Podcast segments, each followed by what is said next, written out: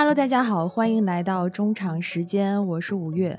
那我们这一期的选题到底是什么呢？我先卖个关子，因为我要先介绍两位嘉宾。第一位呢，就是我们三联中读的老朋友了，姜宇辉老师。此处是我们打广告的时间，就是姜老师在我们中读上其实有非常多的课程，比如说将人生哲学到底，还有姜宇辉哲学启蒙。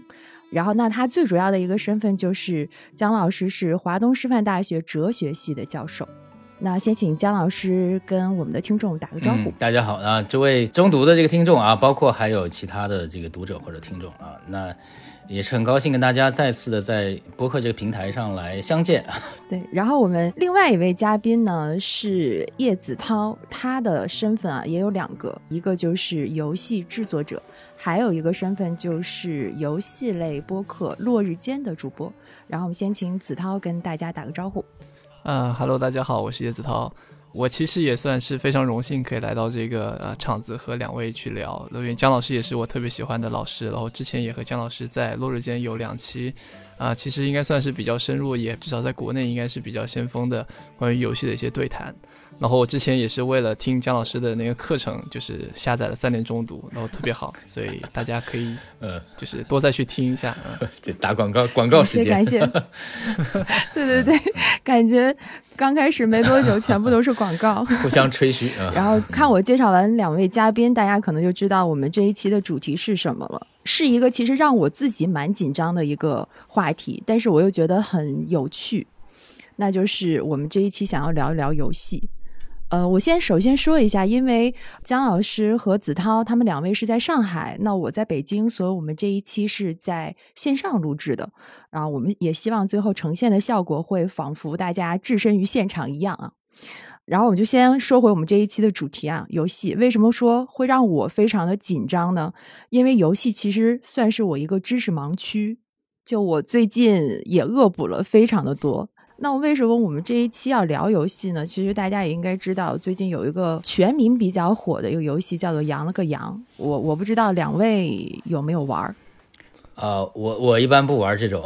这种氪金啊断断手的游戏，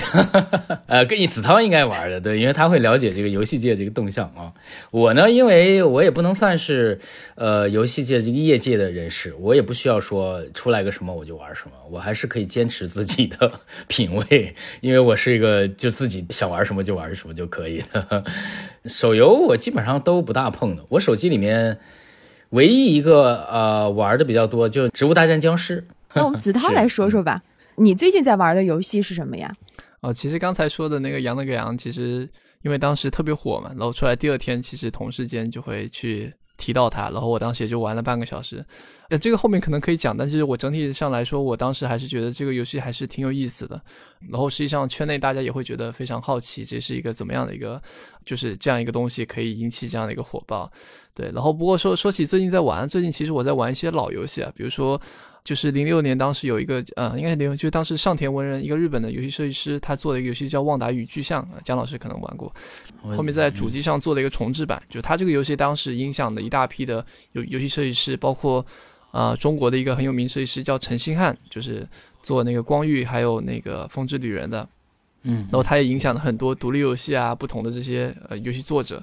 啊，因为它是一个有点悲伤，就是你好像你为了救一个你所爱的人，然后你去要做个任务，你要把地图上的十六个巨大的那种雕像，就是给它杀掉。但是每次杀完之后，它就会有比较悲伤的一种音乐，然后整个世界就啊充满了一种孤单的一种整体的一种美学。所以说，其实体验非常棒吧。然后。在之前还玩那个《小小梦魇二》，我觉得这个对啊，对，姜老师也玩过啊，我强强烈对强烈推荐，是的，嗯，对，然后然后也是一个演出啊，BOSS 战啊，这些人物设计特别好。哎，那我有一个很好奇的点啊，就是两位喜欢的游戏的类型是会一直是同一类吗？还是说就是会不断的有变换？因为我刚才听子韬在讲的那个类型，其实和我们说的《植物大战僵尸》啊，《羊了个羊》啊，其实它完全都是不同维度的。那像比如说我们知道的，可能圈层外的人大概了解的那些游戏，可能有各种各样类型，比如说像《魔兽世界》，然后比如说还有像《吃鸡》，然后那有还有《仙剑》。那《仙剑》我是玩过的，又和我们后来就是这种什么《羊了个羊》的手游又很都不一样。我我不知道，就是两位喜欢的这个类型。是什么样的？嗯，就是因为首先啊，就是游戏在这两年，呃，不光是中国，就整个世界已经变成支柱产业了，慢慢已经取代电影，或者已经把电影啊快融合进去了。所以呢，它的这个类型，包括它的这个分支越来越多，非常非常庞杂。你下一个 Steam，然后你在上面搜那个标签，就游戏类型的这个分类，那真的是就是千奇百怪，就是每天好像都有新的东西在出来。呃，就有点像以前那个流行音乐、电子啊或者摇滚，而且大家也愿意从各种不同的方向利用游戏这个媒介去发展出不同的呃维度。所以今天如果你还限定说游戏有什么类型的，可能有稍微有一些这个有点静态的一个分析。那当然我自己说啊，就是说刚才五月老师问。那我自己有一些游戏，我肯定是不会去玩的。虽然我虽然我知道有这类，比如说那个 Gal 的，比如说什么恋爱养成啊这些，呃，我肯定不会玩。还有像有一些就太过操作跟技巧性就很很难的那种，还有就是说很多就是像 Portal 那种，就是很复杂，嗯，有一些麻烦，那我就时间确实不是很多的。所以我个人喜欢就是它有比较好的剧情，然后画面也比较棒，呃，代入感、沉浸感都比较好。所以，我可能更倾向于那种，嗯，文学感跟电影感更强的啊，因为我本来就是读小说、看电影长大的，所以我也更希望，嗯，我玩这个游戏它有更深的一些艺术啊，包括内涵的一些积淀，所以这是我比较倾向。像我最近玩那个《神秘海域》嘛，的，当然它是重置的，对。但是你去玩的话，那种，嗯，重置完之后，整个的氛围、操作，包括整个的故事。那真的是荡气回肠了，就真的有点像好莱坞大片那种，那情节整个的设置都非常好，所以我个人可能比较喜欢这样的这个游戏。那还有一些游戏，我可能是比较倾向于它有挺强的社会参与性的，或者有一些会让我反思的一些主题。那像 Stray 这种，对，它是对后人类啊、赛博格的一个反思。那么像《尼美启示录》，它可能是对宗教，甚至对今天的网络饭圈的一种反思。呢所以我的我的兴趣可能还比较窄吧，我不知道子韬怎么样啊。张老师太谦虚了，就刚才说的很多游戏其实已经 cover 掉很多丰富的种类了，cover 一半了大概可以。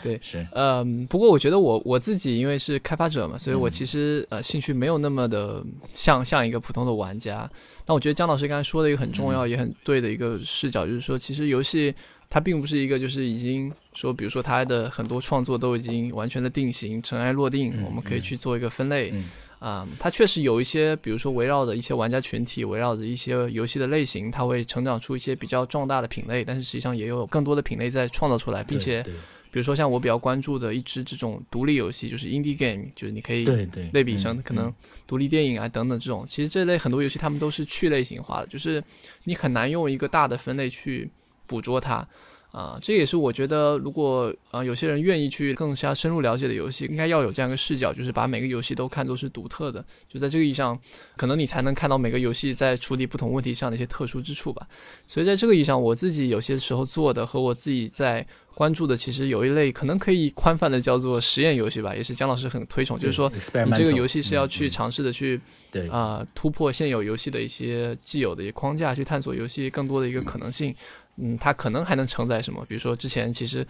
呃，就是当时和姜老师聊完之后，后面我们做的一个哲学游戏，对吧？啊，这个其实也是个例子。然后，对，嗯，我可能和姜老师有点不太一样，就是我其实蛮喜欢一些动作游戏的，啊，像一些比如说。大家都会觉得特别难的，宫崎英高的就是《只狼》啊，或者是《只狼》我也喜欢，《只 狼》我也很喜欢。对，那他他他也算动作游戏。对，但你看，比如说它其实有个像一个光谱的，就是比如说像一些更老一派的，他们玩街霸这种，我可能就玩不来，因为它街霸我喜欢太高了，因为我怀旧，我小时候就 在街机上玩的。对对，但是你得玩的好，就是你得比如一秒钟之内得快速的按下很多个键，然后按出一些什么的连招，然后这个就有点像超高速的的那种剪刀石头布，是吧？所以说，其实上对他很多人对要求是很高的。但是现在有一些动作游戏，比如说它就是讲究你在，嗯，因为在玩的时候，你就好像你进入了另一个人身体，然后你拥有了另外一一把，就是比如说武器啊，或者你操控另一个身体，你在面对一些这种。困难就是有点像，好像我们今天现代人，大家都不需要像过去一样去捕猎、去冒险，对吧？但是你甚至不需要有什么身体的挑战和考验，但是动作游戏可以把你带回一个可能，就 在这个意义上更偏一个一种危险的一种体验上面去。宅男的户外运动，这个意义上也会有点 叫手指的户外运动。对对对，我我之前是说了，我说那个电子游戏是不是也是一种舞蹈啊？就是手指对啊，对的，finger dance。对，其实在这个意义上，你看像任天堂他们做健身环大冒险，其实就是在努力把手指变成一个身体嘛。嗯在这个意义上，比如说后面，比如说我现在去玩玩一些那种 VR，就是虚拟现实游戏的时候，他要你蹲啊起来，这其实这些动作对我来说觉得很陌生，因为以前的游戏不会这样要求。但是当你有一套新的设备或新的一套外设的设计的话，它可能就会带来很多的变化。我觉得子韬都已经在。回答我下一个问题，就是游戏到底有多好玩？但是我其实前面有一个问题特别想要问两位，就是其实前边姜老师问到说，就是你不玩羊了个羊嘛，然后你也提到了一些，比如说品味啊。对吧？就是不是品味关注的是一些啊，对对，只是应该叫趣味，品味好像有高低啊，品味好像就有高低了，taste 这种。对对对对，因为我是会感觉，呃，羊了个羊这种可能是全民普及性的游戏，但它的专业度上肯定是没有办法和，比如说一些三 A 大作那种啊对相比的。所以我不知道会不会在你们这个圈里面，它是会存在一个这种电子游戏的鄙视链的。就就我我可能看到的这个是不太准确啊，就有的说说主机玩家看不起 PC 玩家，然后 PC 玩家可能又看不起手机玩家这种，就我我不知道会会存在这种情况吗？因为我是玩家对吧这个问题，其实应该子韬回答。但是从玩家这个角度来说，我个人觉得啊，我可能说的比较可能是有点偏激。我个人觉得就是你玩游戏吧，就像你玩其他的，比如说玩音乐的，玩玩电影。呃，甚至玩那个文学什么东西，你你要有投入的，呃，你要爱这个东西。比如说我之前听那个音乐，听电子音乐，我们以前没有网上下载的时候，我在复旦就到复旦对面有个叫做二零四六啊卖碟的地方，每天都去，跟老板很熟。然后我又看很多电影史的东西，就就到那边去淘片儿啊，就了解很多这方面的知识，找了各种各样的。大导这个作品，塔尔可夫斯基啊，小金啊，一套一套的买回来看，花很多时间去看去研究。所以我觉得对于游戏也是这样，大家会就会觉得你拿个手机，然后上下班 就玩一玩这个羊了个羊，然后大家会觉得从我啊，从我这样的角度来说，你可能不是很爱这个东西啊，你也没有太多的投入，你只是把它当成是一个娱乐，就是一个消遣。但是对我来说，游戏并不仅仅是消遣，所以不是说鄙视链，我是觉得呢。可能五月老师刚才那话是对的，就是专业的玩家啊，专业的玩家必须是有一有一种 devotion 的，就是你你你会奉献很多时间进去，你爱这个东西，你去做这个东西，所以这样的话，我可能是会有一点鄙视，像 玩那个羊了个羊的，你们觉得游戏就是这样，那我可能会愿意跟这些大众的玩家说一句话，就是游戏远远不是这样，游戏要比这个东西要丰富的多得多，如果你仅仅把游戏局限在羊了个羊的话，我觉得这是对游戏的巨大的一种削弱啊，一甚至是一种轻视。你没有看到游戏有多么巨大的这个力量呢，所以你要说我有鄙视链，我这边还是会有的，还是会还是会有的啊。但这仅仅是从我玩家的角度啊，这没有什么普遍性。子曹可能会从业界的角度，你代表业界可以说一下。没有啊，不代表业业界吧？但我觉得如果只是从如果是从这个就是实然，就是说是不是有存在？我觉得呃肯定是有存在的，就是但其实现在其实按说这种鄙视链其实非常的复杂。比如说 很多主机玩家其实，比如说他们的一些作品，你也可以在 PC 上面玩到了，对吧？那很多 PC 玩家其实他平常也会有一些时间，他比如说其实很多那种重度 PC 玩家，他们可能在手游上头会玩一些原神或玩点什么东西。我就玩吧，那 对对对，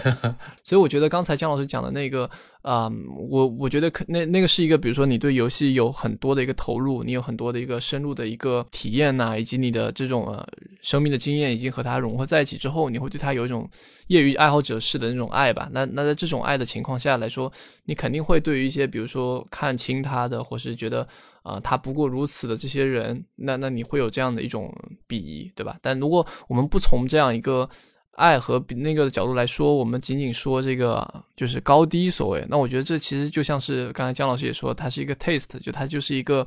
啊，口味或是一个习惯的一个问题。然后在另一个层面上呢，就是可能有些主机玩家会鄙视一些手游啊，或是鄙视一些休闲的玩家。但某种意义上这也挺无奈的。比如说你要玩到喷射战士，你现在你得有一台 Switch 的主机，然后同时你要有加速器，同时你要充 Switch 的会员，就是基本上每一个操作都是很高难度的一个操作。那你对于现在的大家的九九六加班人来说，这门槛其实非常高。其实有这些心力，你说不定你都能去艺术馆看展，就是看好多个来回了，对吧？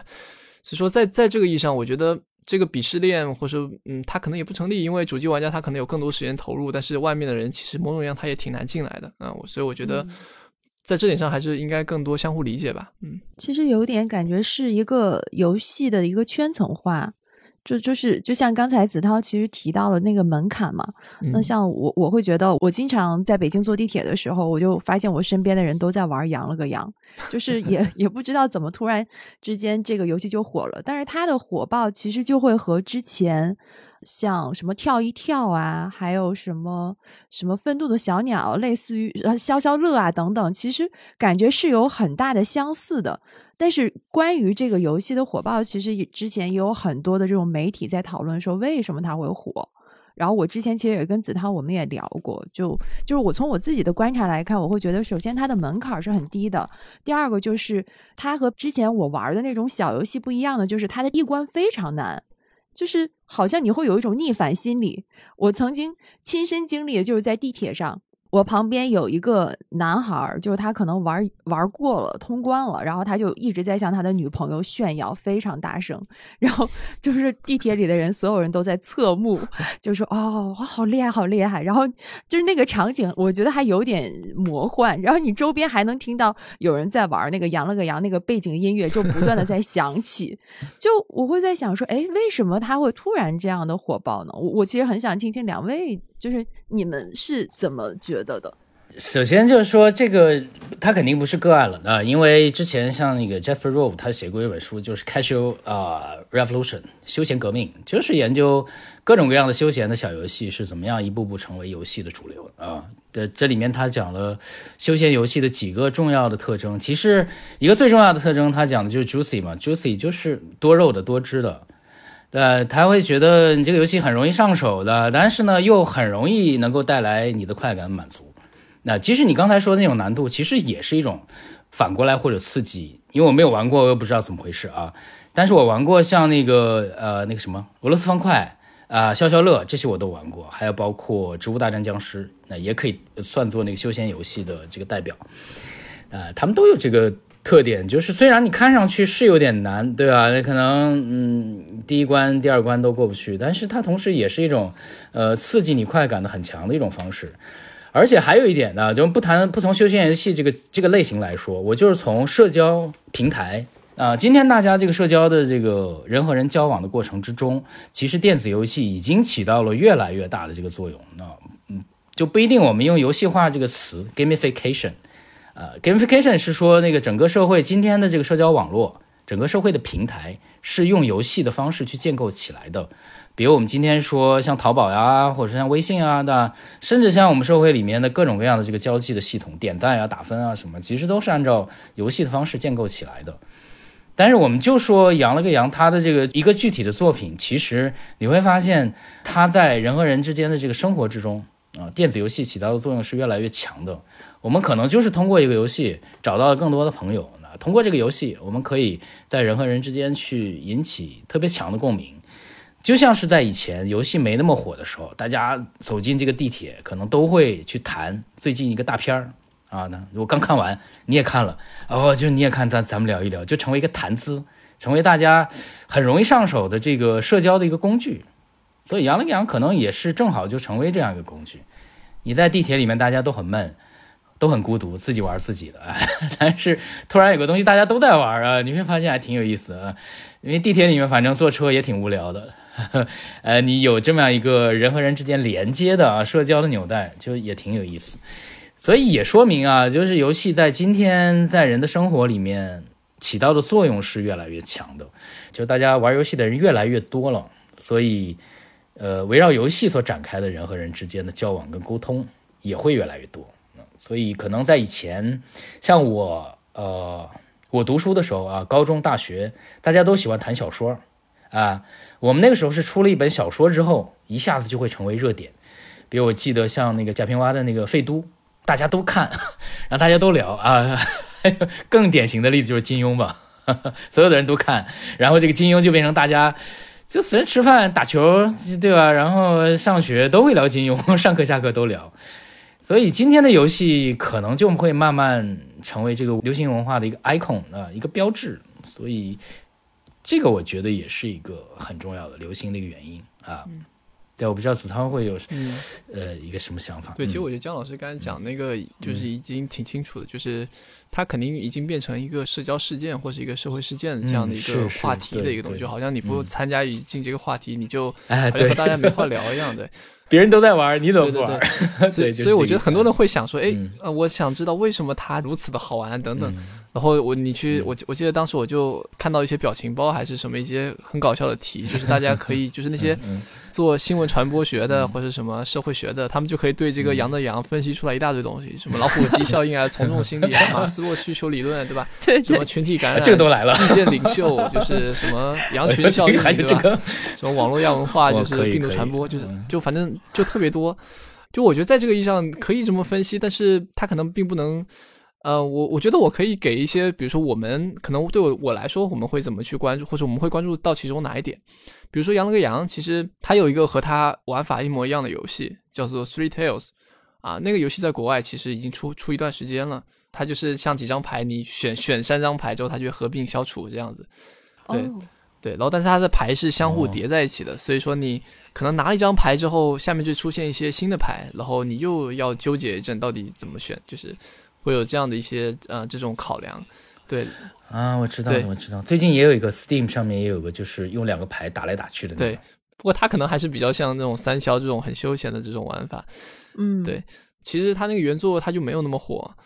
很大的一个差别就是《羊了个羊》把原作是渐进式的一关一关的，《羊了个羊》直接就搞了两关，然后第二关特别特别难，对吧？所以说确实它会带来一些效应，然后同时它又引入的像是那种地区排名，是吧？你觉得你要为自己的省份而战，虽然我没有这个这种奇怪的荣誉感，那你看，比如说像以前那种，嗯，以前有个游戏叫《家国梦》，里面也是你要为自己的所在的省份去什么添砖加瓦，对吧？这也是一种对于这个设计的一种它的一个做法吧，对。然后但。从另外一个角度，我们从正面角度来说，就其实某种意义上，像它这样的一种游戏，虽然它你看起来好像很简单吧，但其实首先它的玩法是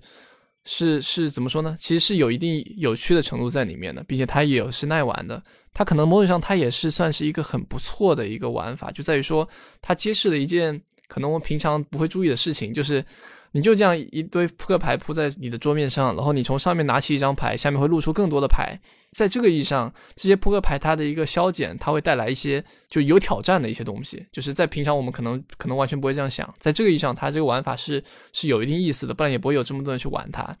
但是你看，它在这个一个核心玩法上，它给你怎么加了广告，它怎么给你加了一些外围的这样的一个地区的排名，它怎么引导你去看广告去。啊，去做一个这样的一系列的这种转发或者是扩散的一些操作，这些实际上在游戏行业里，可能从一二年或是更早，它一直在就在不断的迭代。你想想，全世界可能最聪明的一群人，他们在互联网行业，比如说他们会做很多这样的一些事情，特别是国外啊，比如他们会有大量的这种超休闲的这种流量在跑嘛，就比如说他们就短视频广告啊，把这样某个游戏的视频往外一放，然后你看有多少个人会点进去，那那点进去多，他就可以测试，那他就往点进去多。的人去去不断的迭代调优，就某种意义上，这东西它能够吸引这么你，它某种上它就为了这样去设计的。所以说，在这个意义上，其实它是一个迭代的非常怎么说呢？就其实这些套路都是在游戏行业或是一些超休闲小游戏的行业里面啊，就是使用很多的这些伎伎俩。所以他们可能也很好奇，说，诶，我们为什么会就是我我们可能都没有预料到自己会火，对吧？就很多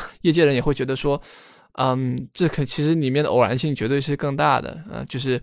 其实包括在前面还有个游戏啊，姜老师可能这个玩过，叫做《人生重开模拟器》。其实它就是好像好像就是两个学生，然后就 啊去做了一个这样的开源游戏，然后突然就爆了，就是放在 GitHub 上面，所有人都可以网页去玩，然后大家就想去人生重开，人生重开，然后不断的看自己从一到九十九次会发生什么事儿，然后那个游戏也是突然就一两天，它的一个访问量就两三亿，就是很夸张。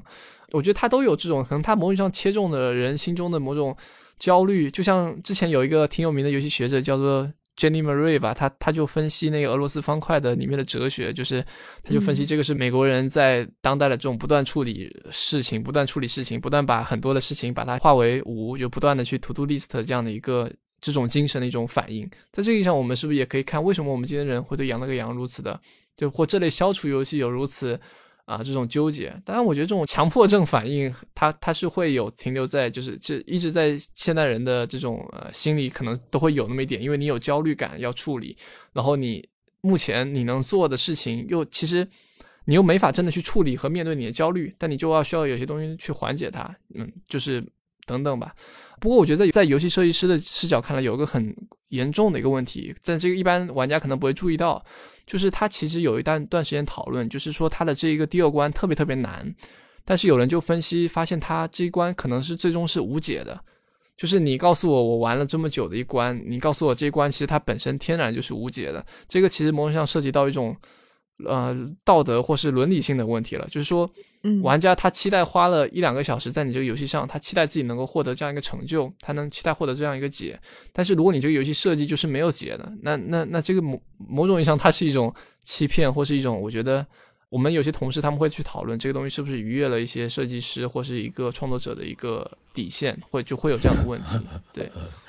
那是他设计的一个失误吗？还是说他故意就是设计成无解？好像有人分析过，就是你要设计成每次都能消掉牌是非常难的。就所以他们可能就没有这样设计，好像有人扒了他的源代码，发现他们是纯随机的，对。但是这这个具体怎么样不知道，因为他们后面好像又更新了，后面就变得简单一些了，好像通关率就高了很多。就是可能他们最开始也没有想到自己的游戏会这么火吧？对，嗯，呃，因为市场本来就是一个，其实子涛说的很对，市场本来就是一个充满偶然性。你可能就预测了很多，但是你这个产品放出去，可能跟你的预测会有很大的反差啊。呃，这个从经济学角度来说，对，都是这样的，没有一个人说我手里拿了一个稳赢的一个产品就能够扔过去。呃，对的，对的，对，是是是这样的，是这样的。比如之前其实我做过一个，就是写首诗吧，一个很小的一个游戏，它会就也是很轻量，然后你可以去拾取一些啊，比如说我去找诗人合作的一些片段，然后你去拼凑成一首自己的一个作品，然后你可以分享，其他人可以再去扫码进来玩。然后当时我们这个我们后台也是统计，就是已经被写出了十万多首诗了。所以说，在这个意义上，我觉得。呃，就我觉得一定的这种社交传播或良性的社交传播，它应该被纳入一种游戏传播的考虑之中啊。它也并不是说完全一棍子打死吧。对，刚才其实子韬聊了很多，我突然想到，我们之前周刊曾经做过一个报道嘛，然后当时里面他就有一个特别有意思，就是说玩王者荣耀，然后就是说相关工作人员说，如果你想了解为什么大家愿意去玩王者荣耀，你就可以去类比一下打麻将。就就我觉得那个比喻还挺贴切的。他说：“你说为什么麻将在中国特别受欢迎？因为它又有输赢，又有打牌的交流，还能闲话家常。然后，所以适用于打麻将的那种场景，好像也适用于打王者荣耀。但是，就是现在年轻人很少打麻将，但是他是可以去玩电游，可以玩王者荣耀。可能在圈层外的大部分的人，甚至于在我做这期选题之前，我没有做那么多功课之前，游戏。”它好玩之处在于，就是可能很多人喜欢玩，是因为觉得它是在逃避现实。因为可能之前很多的这种关于游戏的一个讨论，就是那进入游戏的那种虚拟世界，它可能是和现实世界有一个非常大的一个差异性。那你在游戏世界是可以得到很多你现实世界没有办法得到的东西和实现的事情。但是其实我会觉得。从不管羊了个羊也好，还是比如说我之前小的时候玩的《仙剑》也好，你会慢慢觉得和你自己本身想象的这个游戏的一个单一的目的性是不一样的。就姜老师之前不有一篇那个文章，就是您您那篇文章写的就是玩是谦恭，不是解放。对对对，呃，我非我应该是我最喜欢的一篇游戏的文章，嗯，也是我第一篇，嗯。对，然后那里边，我记得您里边就提到一个说游戏到底好玩在哪里呢？然后里边您您说了一个理论，就是说说游戏的最基本精神正是自治而绝非自由。呃，但那个时候呢，就这篇文章我虽然很喜欢，但是我还是主要接受那个 Ian Bogost 的，但是我后来还是转向自由。但是我觉得，就是我们只谈这篇文章的话，就呃，五月老师刚才说的这个意思是很对的。大家对游戏一般啊，上来就会有一个误解，不管你是玩不玩，大家都会觉得游戏是现实生活之外的一个世界，游戏是一个逃避，呃，或者用那赫伊金哈最有名那个理论了，就是游戏就是在现实生活之外啊，再画了一个圈儿啊，你到那个圈儿里面就过一种呃一种好像是自由自在的，根据规则来进行的另外一种生活。所以我的这个意见就是说，今天如果我们再去看电子游戏的话，这一套老的这个游戏理论是多多少少要进行修正的，因为今天的游戏实际上就是生活，甚至说今天的游戏就是我们生活的基础的一个平台，我们的社会、我们的生活关系，呃，甚至我们的这个经济文化的关系，很多都是按照游戏的方式被建构起来的。游戏就是现实，呃，甚至我们要通过游戏才能够去了解现实到底是什么。甚至我们都不能说游戏是现实的镜像，而是说游戏是现实的建构力量，它是一个 construction。所以今天如果还有人跟你说什么游戏是一种逃避，游戏是吃饱了撑了没事情做去到那个电电脑里面去逃一个小时，那就说明他完全就根本没有看到游戏在这个世界的真相，要么就是说他没有深深刻的理解游戏，要么就是说他是在说假话。对他通过这种方式去遮蔽这个世界已经游戏化。日渐游戏化的一个现实，所以我们从哲学的角度就应该看到这个世界真实的它的这个 truth 啊，真理真相到底应该是什么。所以我觉得今天谈论电子游戏真正的一个起点，就是把它当成我们今天这个时代特有的，不说独有吧，啊，特有的这样一个公共空间 public sphere，建构公共空间的一种媒介的力量、技术的力量，包括人际的力量。所以。你如果还是抱着一种游戏跟现实生活是分裂的啊，好像我坐在电脑前面，我是现实的，电脑里面是虚构的，我一个现实的人玩着虚构的故事，那就是完全完全跟今天的游戏是离得太远。如果还是用这种很古老的二分法的话，我觉得你是看不清今天的游戏的现实的。那我觉得羊了个羊也是说明这样一个道理：对你玩的是手机里面的，它是一个虚拟的东西，但它是一串代码，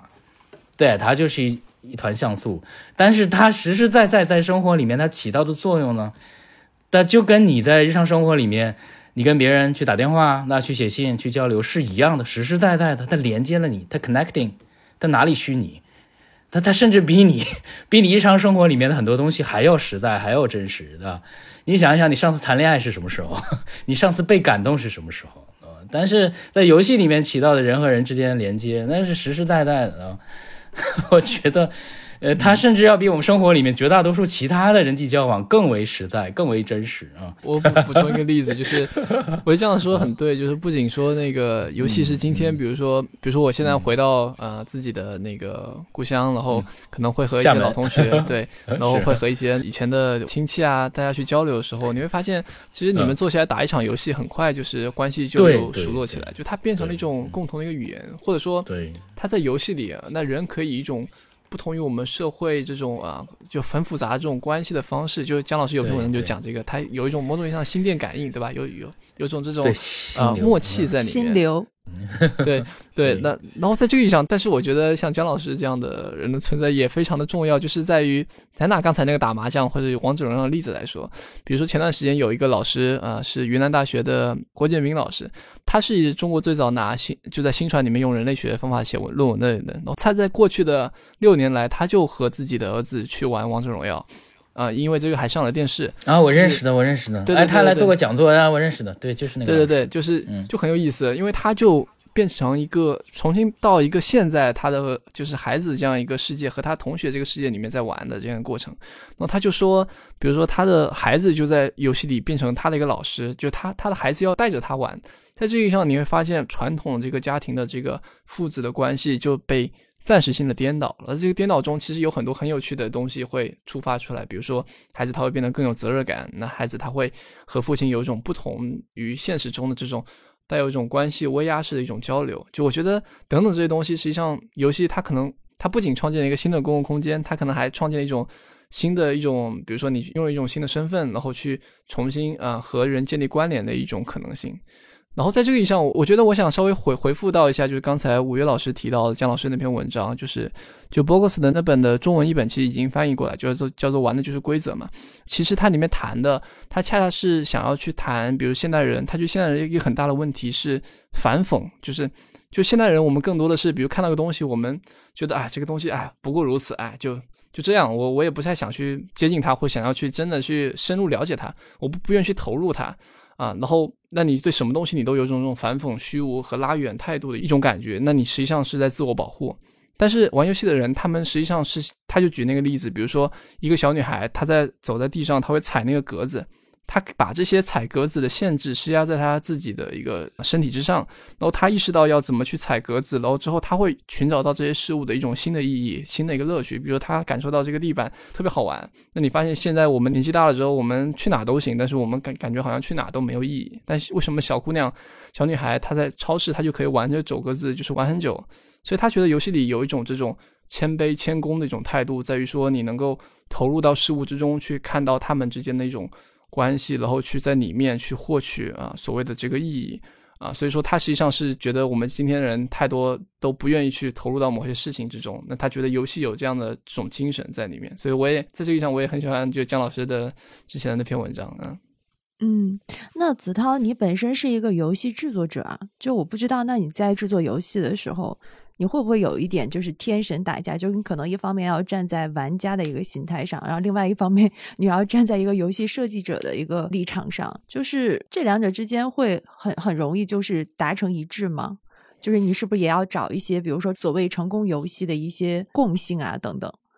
嗯，我还好，就是一般来说这个问题一般是会问商业和个人表达或商业和艺术创作之间的矛盾。对，不不过我觉得这个问题可能你问的是这个玩家和设计师。我觉得在某种意义上，在某种意义上，我不是说在全部意义上，就是设计师某种意义上，他就是为了去创造出啊能够触达玩家的一种体验。所以说，如果一个玩家玩你的游戏，他没有这样的感觉，那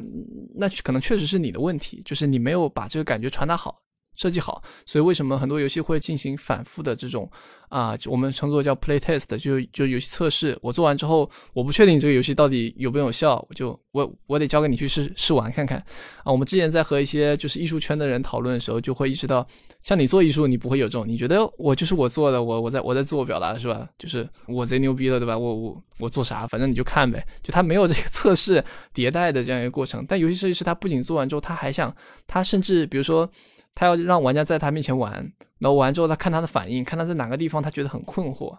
就是他想要把那些很困惑的东西能够修改的部分给改掉。就所以我觉得让一个玩家感受到你的东西，就是和你自己的表达在这一上没有冲突的。对你应该让一个玩家更好能够体会到你想表达的东西，对吧？就是这个在这个意义上，我觉得他是说得通的。嗯。但是像你们刚才一直都在说，就是可能一个游戏的成功更多的是一种偶然性嘛？那我我我觉得肯定是有的。不过因为现在这种大数据时代，这种算法时代，包括之前看姜老师的那个文章里面，其实也有提到，就是一切生子算法。就是反思二十一世纪一切有特啊，那是那谁的一句话，Everything is bits，every，对我忘了哪句话啊，那就对对对。然后里边其实也提到了嘛，就是那在这个 游戏的设计里面，就这个算法在它里边现在是占什么样的一个？是不是我们每一个玩游戏的人，最后其实都被深陷在这个算法之中？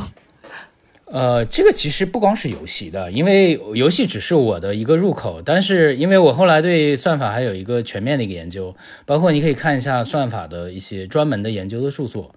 因为如果从算法它本身来说，它是一个中性的，它不包含贬义，它只是一种做法，它只是说按照这个做法去做，可以更有效的去实现它的结果。呃，所以它是一个 sequence，它是一个 order。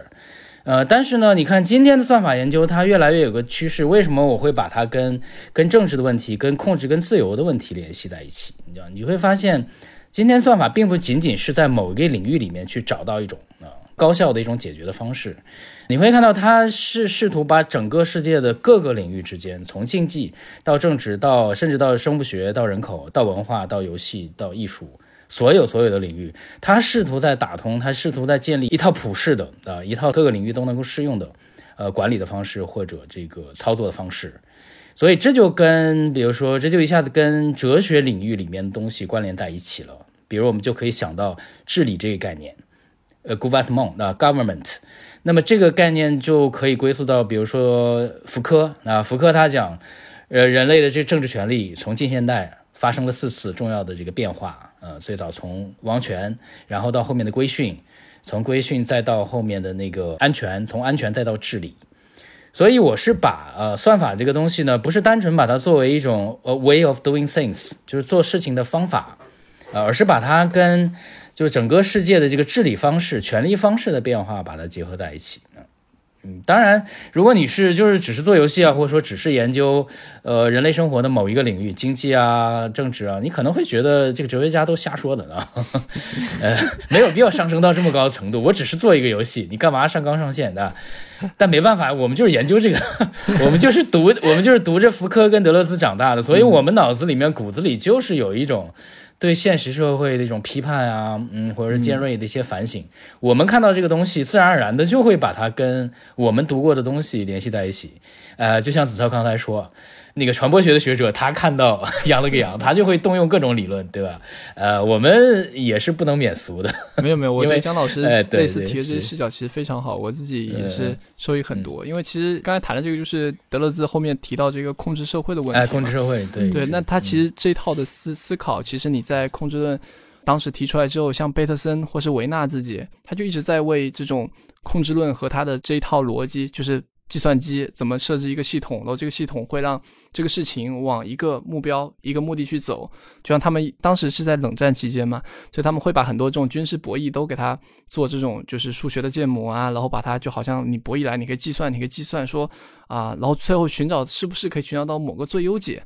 在这个意义上，其实游戏为什么可以和这个相应呢？因为游戏某种上它也在做类似的事情，它也是在设计出一套这样的一个算法或一套系统。但是他们的目的可以是不一样的。比如说，我们今天看很多的游戏或整个社会，大家所谓的算法，就是让大家可能去，你要去追求更多的钱，你要去追求更多的更高的地位，对吧？那在有些游戏里，比如说我们是不是有一些游戏，它里面 value 的，就是它里面重视的，它这个算法重视的是你帮助多少人？比如说像《光遇》这样的游戏，就是陈星汉老师做的一个游戏，它里面花钱就不是为了自己花钱，它是为了别人花钱，就是。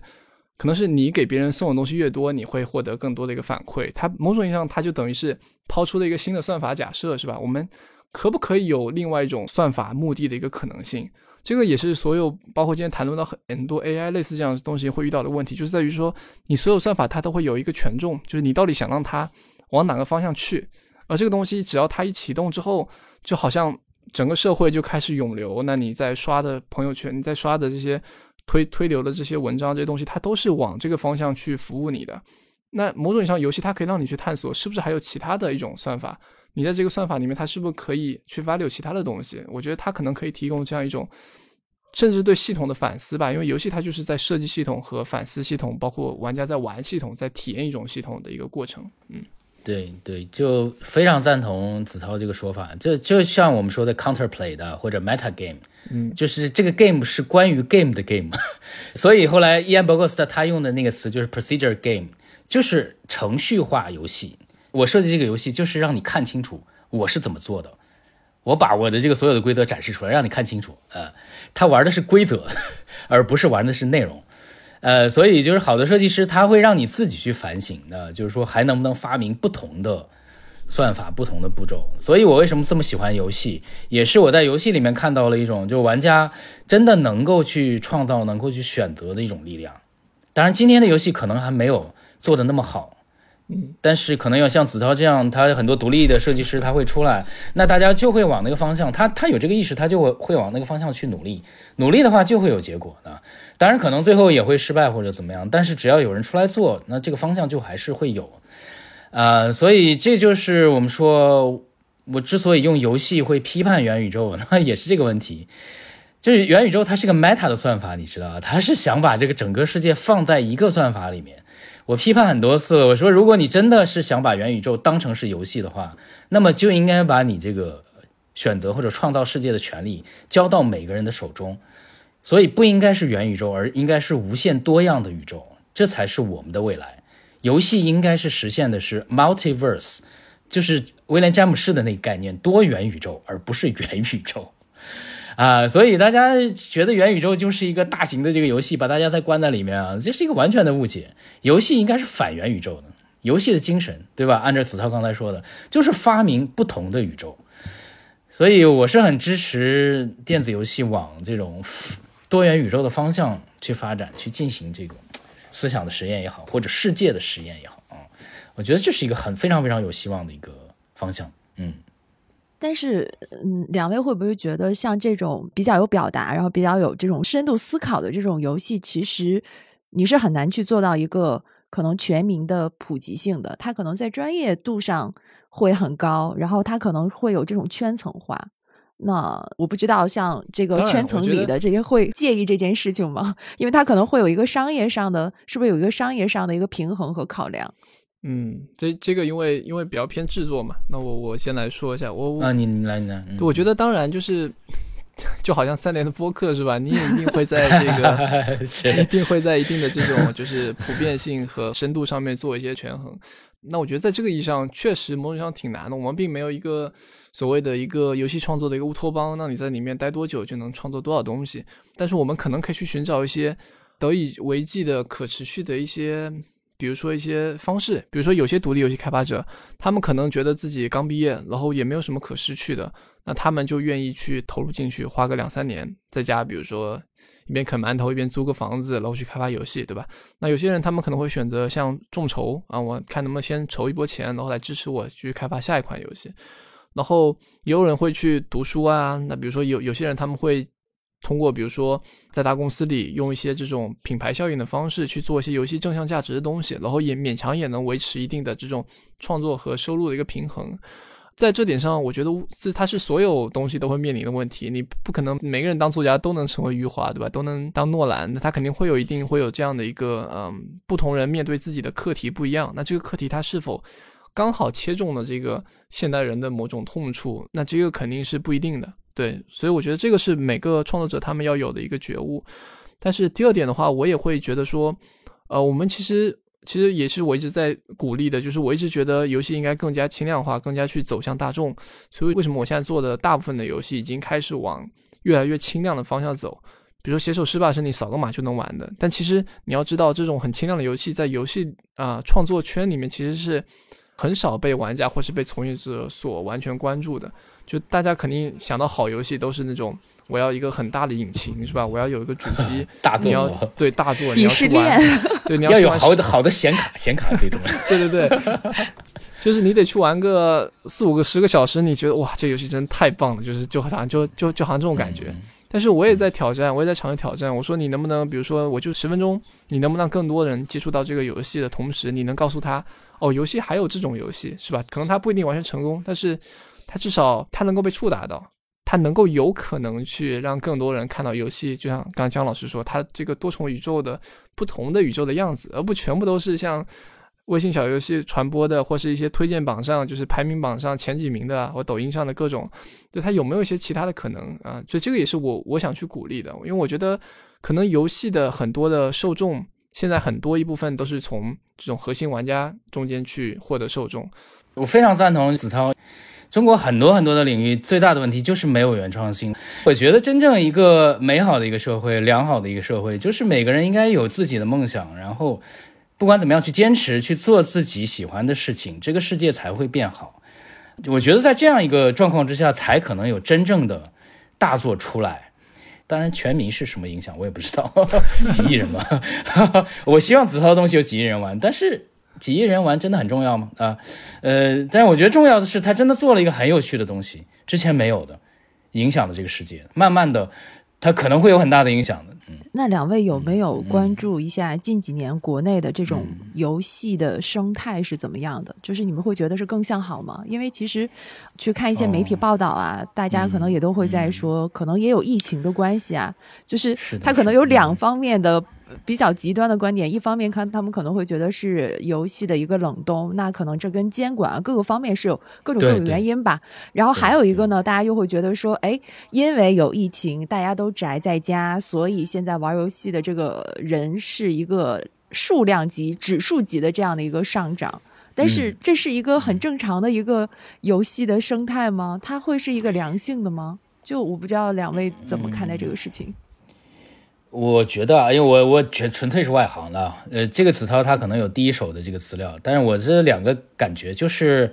呃，不管有没有疫情，游戏都将注定会成为日常生活里面非常非常重要的一个方面。像麦格尼克尔，他很很久以前就写过一本书，叫做《The Broken Reality》，就是游戏改变世界。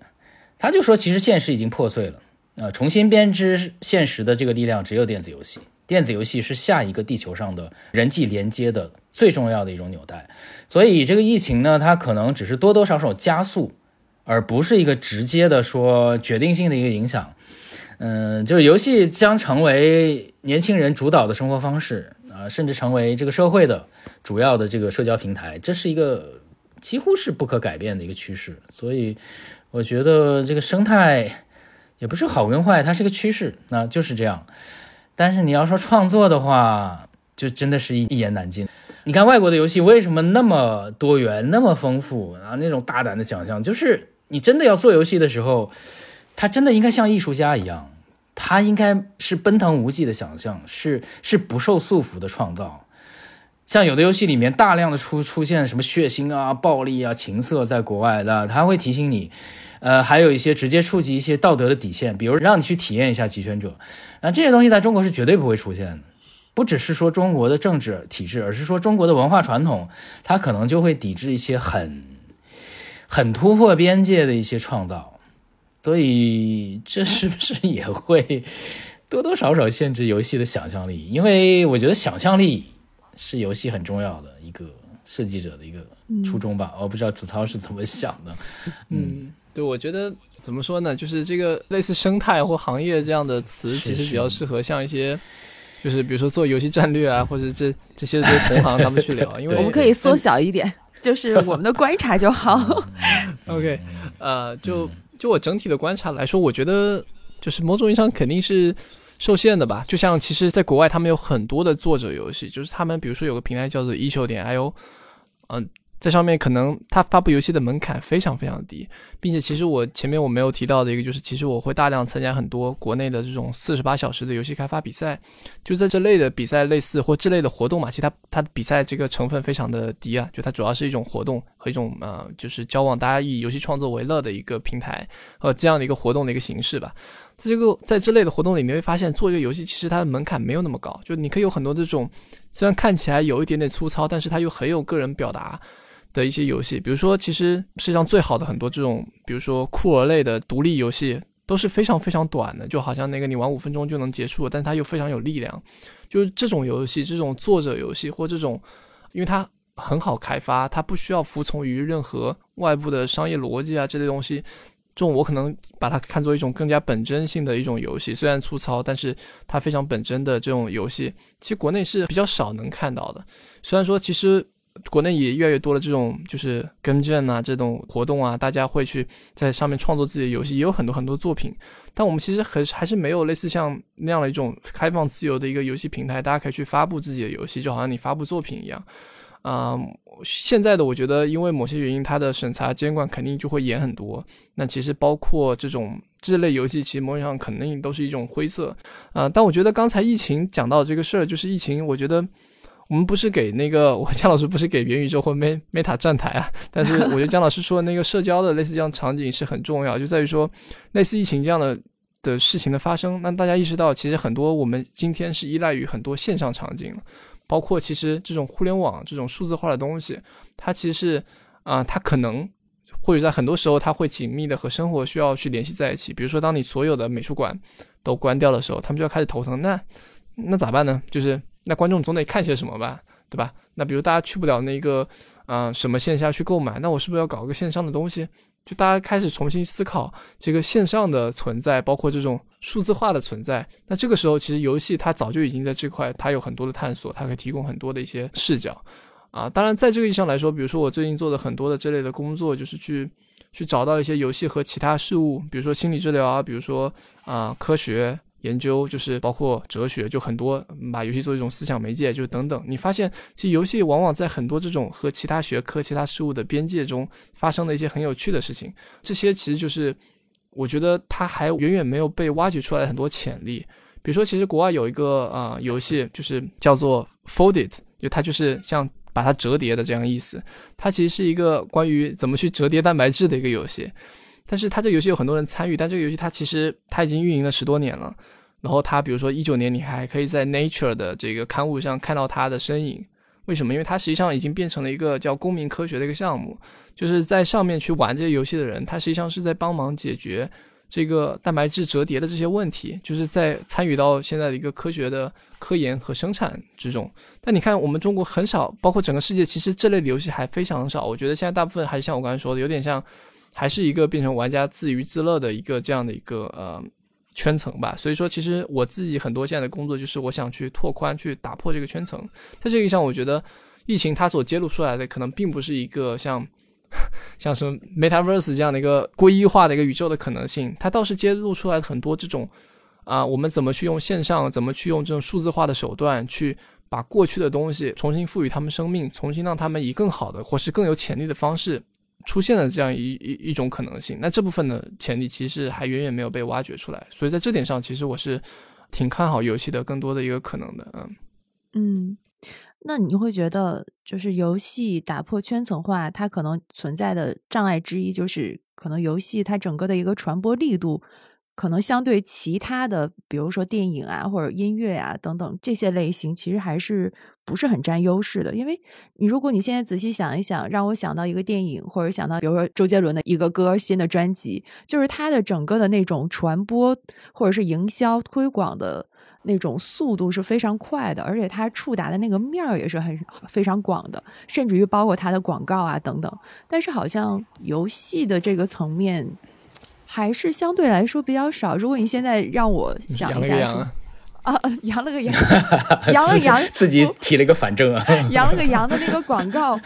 是是是，我们是没有办法。而且我是那种类型，就是我甚至于会因为他要看那个广告，我可能就直接这一把，他说你要复活吗？我就不复活了，我就关掉了。就是我是这种类型。我不知道是不是游戏在这个打破圈层化就这个过程中，就是是。有在考虑说，在一些什么传播手段，或者是在哪个方面做更多的一些努力吗？嗯，我我是觉得可能稍微有一点不太同意吴越老师的这个看法啊，因为确实可能在游戏没那么火这几年之前啊，文学对吧？一本小说出来，它会很很火的，就成为大家的谈资。一个大片出来啊，但是你可以想想，就是在这两年，就是游戏。正在慢慢的，甚至非常迅速的取代之前的那些传统的媒体，成为社会的中心。我就举一个例子，就说《赛博朋克2077》好了，嗯，那个在在它出现之前，它基本上是这个万人空巷那种感觉，大家所有所有所有人都在等，那个流量，那个流量大到已经，我觉得不比，甚至不比世界杯都小的，还不说 EDG 夺冠那个啊。就是说，那个二零七七它推出的时候，正好是两件大事，好像一个是 iPhone 十、iPhone 十三还是什么，还还有一个是美国大选，但是它的流量就能够把这两件非常非常大，可以的可以说大的这个叫什么天文级的这个事件都能压下去，所以就我就说，游戏在今天的它不是说你推不推它，它这个这种流量，它的关注度就在那里，比如你随便你看啊，在 B 站上面。当然，你讲其他东西可能流量也很大，但是你看有有游戏的这个流量跟动漫啊、二次元这些东西，它一下子就会冲得非常非常高。从我个人的感觉来说，你比如说在之前几年过年的时候，大家经常会谈的就是贺岁片啊，呃，有什么什么大片上映了。但是我之前我觉得有一年谈的是什么《流浪地球》啊什么的啊，但是这两年我看大家越来越多谈的是游戏。呃，而不是电影，或者说什么谁的新的专辑啊的，我反正我个人的感觉是这样，但是我也没有什么依据，嗯，我不知道子韬是怎么看的，嗯，嗯，其实我在意义上我也不太赞同五月老师的一个想法，因为因为比如说，因为比如说你说一个电影，然后或者是说一一部作品，那那我其实我觉得很多时候可能是文化圈谈的很多，对吧？包括很多，比如说什么大卫格雷伯，就是狗屁工作，对吧？就就之类这样的东西出来之后，好像很多人谈论他，包括播客圈，对吧？大家都想做这样的节目，但是实际上真的能 cover 到那么多人吗？就是。嗯，在在这个意义上，我还是蛮怀疑的，就是有可能，那那像比如说像养养了个羊，或是人生重来模拟器啊，王者荣耀或之类的游戏，他们常年，比如说王王王者荣耀，它可能常年几千万甚至上亿的一个每日的一个人数在线，那像羊了个羊或像人生重来模拟器这样子，一两天它就有两三亿的一个流量，任何一本书能够达到这样的一个传播的一个力度吗？就是在这个意义上，我觉得游戏它是原生于网络世界的一个媒体，就是我觉得。可能没有比其他媒体更适于它的传播。就要说的敌人，就是可能是短视频啊，对，就在这个意义上，你可能要把游戏和短视频做一个某种意义上的比较。所以在这个意义上，我觉得其实我自己在做的，包括也姜老师一直在做的事情，就是我们就好像要像一个布道者一样，就我们得去向其他。这种文化圈吧，就比如说老师在那个姜老师在那个读书杂志上面，就是做那个视频啊，然后包括写写那个，就是就直接被放到读书文文摘的，就是第一篇嘛，就是游戏和一政治，然后就类似这样的做法，我觉得是很重要的，就是你怎么让更多的这些，就是在文化或在这个所谓的公共知识领域。大家不谈论游戏，大家很难去谈论游戏，这个我觉得是一个很大的问题。就像我上次在北京和中国的一个年轻的一个游戏研究学者，就是单超，嗯，他是北大中文系的一个博士啊，傅单超，嗯嗯，对，然后就在聊，他有一个比喻就很就很棒，就是说游戏是社会的一团巨大的暗物质，就他就其他一直都在，但是为什么我们很多的学者，包括很多的这种文化圈的人士，很少去会去真的谈它。就好像它是不存在一样，你发现大家就是避而不谈，大家会去谈史学，大家会去谈文学，会去谈文化，但是你很难去找到去谈论游戏的方法。所以我觉得这也是游戏某种尴尬，或是某种在这点上就有点被错过的一种感觉吧。但在这个意义上，我觉得需要赶上的是是是文化圈的人，就是是公共知识分子这个圈的人，而不是说就是游戏怎么样，就是在这个世界上正在发生的事情，就是。这些它确实在造成这样的影响，变它有这样的潜能，对，所以我觉得这点上我还是特别认可，就是姜老师的很多，就是我觉得这些努力、这些这些贡献都非常好。是的，嗯，我自己也非常认可我自己。哦，我不是，我是说心里话，就是我写了那么多的文章，我觉得我在读书上面，虽然那篇文章只有几千字，没有注解，啊，它只是一个读书的一个。呃，好像是一个读后感，对吧？但是我觉得我真的是做了一件壮举，那就像是我做的，就像什么呢？就像是杜尚把那个便盆啊、小便器 拿到美术 拿到美术馆，或者说就像是巴斯基耶啊、巴斯奎特把街上的涂鸦搬进古根海姆的这个美术馆里面。我认为我做的就是一件壮举，就是打通了圈层，把一个大众娱乐的东西把它搬上了好像是很高的学术的殿堂。所以我觉得这件事情是就是本身就是有意义的，而不在于你真的说写了多少东西啊，看了多少书。就是说之前啊，子韬也说，学术圈里面的人没人谈游戏啊，呃，但是这个我好像稍微解释一下，为什么学术圈没有人谈游戏？因为他们不玩啊，他们像我这样的奇葩真的是很少的啊。我先接着子涛刚才说的那个，嗯，他其实我觉得有 Q 到我，就说 文化圈里的人很少谈谈游戏，就是说你这样的文化圈里，我就假装我自己在文化圈吧。那那可能从我个人的兴趣上，可能我自己会平时关注，比如说文学或者是戏剧啊等等这种会更多。所以我在录这期节目之前，可能我对于游戏整个的一个理解和概念，我觉得是比较单一化的，就像前面节。目里面我有提到，说我最开始对于为什么人们会沉迷游戏这件事情，我更多的一个想法就特别简单，我觉得可能大家是想要逃避现实吧。甚至于我在之前就把《头号玩家》又看了一遍。我说实话，我看完那个电影之后，我还挺困惑的，因为斯皮尔伯格做的那个电影，第一，我觉得他的特效做的非常的好，这个毋庸置疑。但是它里边的一些，比如说男主和女主的人设，呃，然后包括里边整个最后的一个结局，因为最后的结局就是这个男主最后和他的小伙伴们一起得到了这个绿洲的通关的钥匙嘛。那最后抱得女人归，然后他说我要建造一个绿洲，就是理想化的绿洲，那没有氪金，没有怎样，没有怎样。哎，我就觉得啊。怎么这么的理想化？然后斯皮尔伯格又在那个电影里面给男主的人设是设设置成了一个就是贫民窟的穷小子，然后但是他在游戏的世界里边，他是一个可能无所不能，就非常厉害，他可以发现那么多厉害的玩家都发现不到的这种隐藏的隐藏的彩蛋啊等等。就我会觉得，哎，会不会？就是就是从那个电影再回去去看这个游戏，我会觉得是不是有点太单一化了，太单薄了。但是确实今天录了这期节目之后，我会觉得游戏它可能和我想象的确实很不一样。就像之前做功课的时候，里面就提到说游戏和现实的那个关系，说那个希罗多德在历史里面就讲那个游戏改变现实的那个很著名的故事嘛，说吕底亚国遇到了大饥荒，然后为了抵抗。饥饿，然后人们想到有古怪的办法，就是一整天玩游戏，然后就是为了感觉不饿，然后第二天再吃东西，克着玩游戏，第三天再这样，然后循环往复。就你就觉得 我就是这样，我有的时候可以二十四小时玩。对对对，偶偶尔小以前可以，现在不行了。对，你就觉得游戏和现实的那个世界，其实现在是在慢慢打破的，就用。姜老师的那个文章里面那一句话说，他是其实慢慢在打破一个私人的和公共场域之间的那种界限的。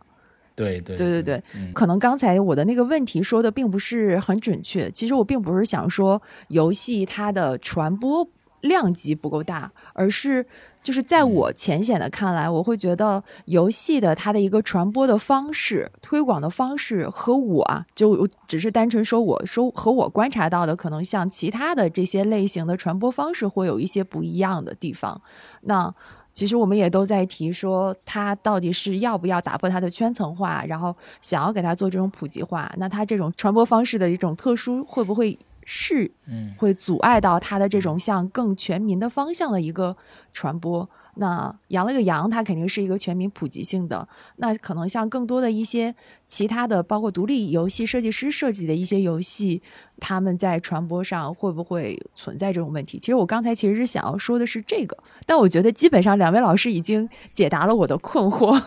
我觉得我可以稍微就是回复一下，因为。因为其其实我很能理解，就是你可能有这种感觉，因为很多游戏玩家，包括很多游戏开发者，他们去表达自身的方式，可能和很多文化圈，或是比如说我们像博客里面这样谈论的个人观点啊，类似这种方式很不一样。嗯，但我觉得其实，呃，这可能也是我在努力想要去做的一一点，就是，嗯，就就其实我在很多地方我都是尝试作为一个。可能就是愿意去和更多人去交流的这样一个游戏制作者，但同时我也是这样一个研究者的身份去和别人去去做很多交流。比如说你刚才说你喜欢戏剧，那其实接下去我们就在自己就在筹备，不在在在准备一期，就是和 SNG 他们不是最近在搞一些沉浸式戏剧的东西嘛？哦，那其实你就发现像 Steve No More 或是很多包括比如折川啊，我我就是我们一个同事他做的那个《一案追声》，很多他的很多灵感，包括很多他的一些创作都是来自于戏剧。那比如说像戏剧里。里面很多的一些传统，比如说最近我在看那个一个就是戏剧作家写的那个文化就是身体，然后它里面其实包括很多啊现在的很多戏剧的演变，他们会加入很多像游戏化的选择式的戏剧啊，或是那种他打开了舞台啊，让观众能够上场啊，或甚至在这个意义上剧本杀，它也可以变成一种戏剧扮演的一种游戏化的一个实践。就在这一项，他们很多都是一种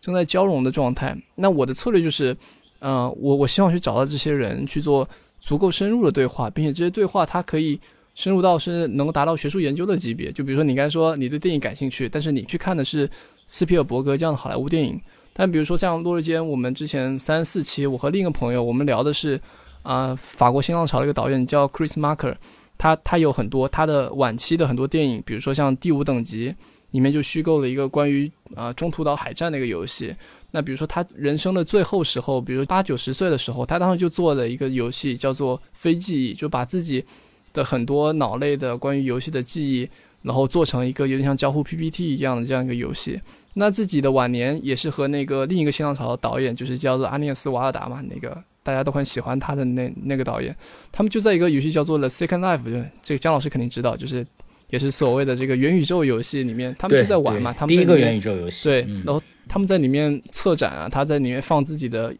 啊摄影作品啊，因为他以前是影像，他以前是导演，也是摄影师嘛。那所以他去做这些事，然后我去做了很多翻译，和那个朋友一起，我们去把这段历史给挖掘出来。它就是游戏一段隐秘的、不人为所知，可能这个意义上它能入得了某 就是文化圈法眼的一些东西吧，对吧？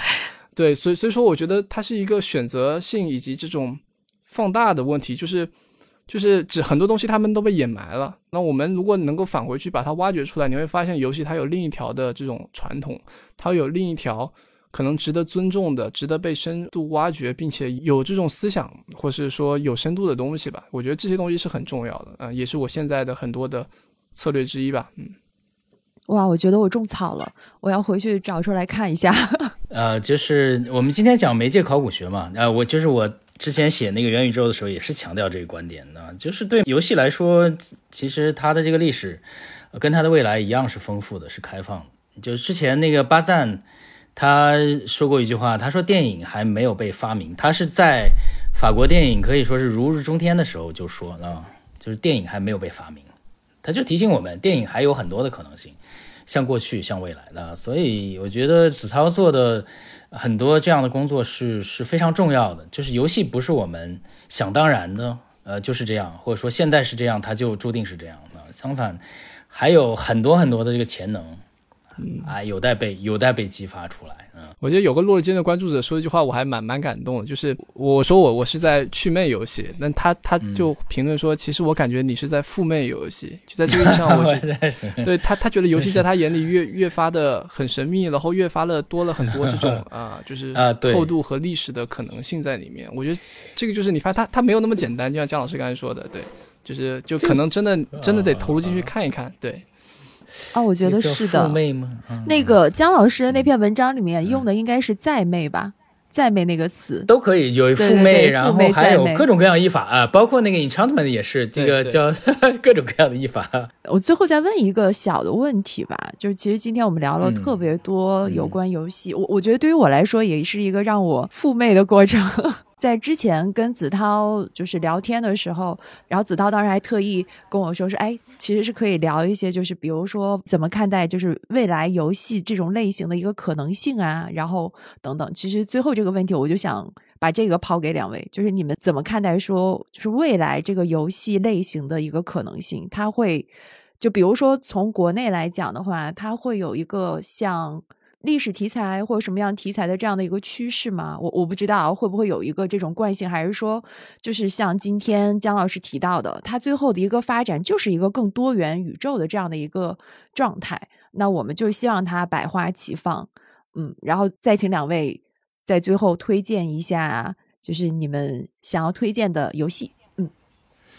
我觉得刚才这个问题是非常好的。我刚才也是提提到了媒介考古学啊，mediaology。所以我是觉得游戏从未来这个方向来看，它确实是不可限定的，甚至不可限量的。即使我们今天想把这个游戏把它按在一个框架里面，它还是会挣脱出去的。它真的就是一个暗物质，它甚至就是一个列列，它甚至就是一个列维坦。呃，所以我是觉得，你今天或可以去预测，或者说你用自己的方式去把游戏往某个方向去。去推，但是游戏的未来，它整个就是一个非常庞大的一个星星群或者宇宙，你是完全没有办法去预测的。那么怎么去推动呢？我觉得子韬做的那个历史考古、媒介考古是很好的一个方式。呃，就是你要把这个游戏从它既定的，就大家好像默认的认为游戏就是这样的这个框架里面把它挣脱出来。那么怎么去看到它更多的可能呢？你可以把它回到历史，你看看游戏从它历史的发端的这个时候，它还有哪些可能性，有哪些路。呃，被人忘记了，被人遗弃了，你可以再把它重拾起来，像克里斯马克的，啊，你还可以把这个游戏的视域去打开，在游戏跟电影、游戏跟文学、游戏跟哲学的打开更多的这个交织跟交叉，让它真正成为一种文化的一种发生器，而不是一种制度，不是把它当成一个平台，把大家都都框在里面。相反，你应该把它当成是一个巨大的一个震荡器，让所有的人在游戏里面都能活过来，都能唤醒他们自己的。生命力跟创造力，呃，所以在这个意义上，我还是推荐 Stray。我玩过的今年，我个人认为最好的游戏还是 Stray，毫无疑问。无论是从设计、声音、画面，呃，当然它达不到可能三 A 啊，因为它是一个独立的，呃，但是剧情各个方面，我认为基本上每一个方面指标都可以打十分甚至九点九分，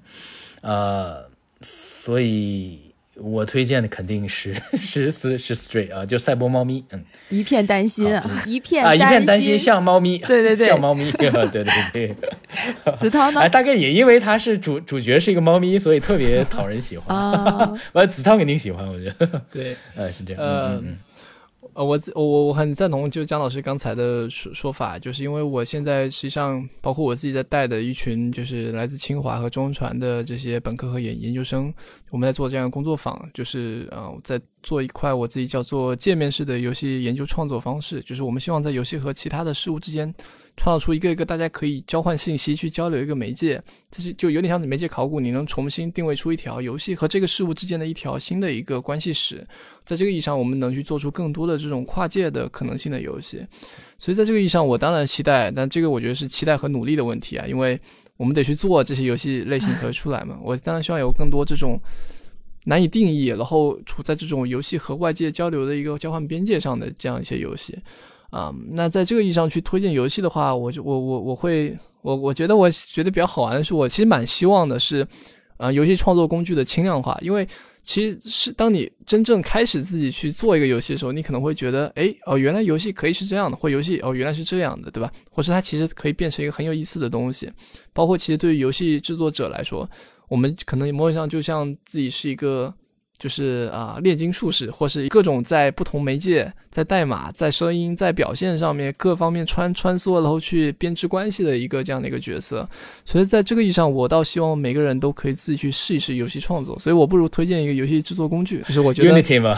不是不是，就是我 啊，有国外有一个游戏创作工具叫做 Bitsy。它是一个你在网页上就可以直接打开的一个软件，然后在这上面你可以用非常简单的方式，就不需要编程的方式去创建出自己的一个 RPG 小游戏，就是你走到地方和别人说话，然后继续走到下一个地方，然后就这类游戏可以很方便的被创作出来。然后所以说我推推荐给大家，我觉得大家都可以做一个游戏给自己的朋友玩。对，在这点上其实你可能会更好的体验到就是什么是游戏的可能性。嗯。哇，我突然觉得，如果制作一个游戏送给朋友，好像还是一件蛮浪漫的事情，而且是很酷的一件事。对，又浪漫又酷。你想象一下那个画面，哇，好棒！好的，那我们这一期节目其实聊了很多游戏相关的话题，但其实不知道对于我们的听众来说啊，这个。就是深不深啊？但是反正我听的是很开心，因为我作为一个游戏小白，在这边跟两位老师聊了非常多游戏相关的内容。然后其实就我刚才提到的那个，就是我是一个赴魅的一个过程，就其实打开我对于游戏的一个世界观，打破我对它本身的一个固有的想象的。那希望这期节目大家听的也会比较开心。同时，我也要说一下，就是我们的中场时间现在也在苹果播客、喜马拉雅、然后网易云音乐还有小宇宙上上线，也欢迎大家去关注。那像子韬的这个落日间呢，我们也会在近日，呃，入驻我们的三联中读的播客频道。然后，如果还有对于游戏特别感兴趣的朋友，大家也可以在我们的三联中读频道上去听子韬的这档播客节目。然后除此之外呢，就是我们的双十一活动大促也在开始，这还是要给本家做一下广告。那也可以大家多多关注三联中读上姜老师的课程内容，真的很好。这一次不讲游戏，但是是讲哲学。好，我们这一大串的这个广告词终于说完了。那。今天聊得特别开心，然后谢谢两位老师。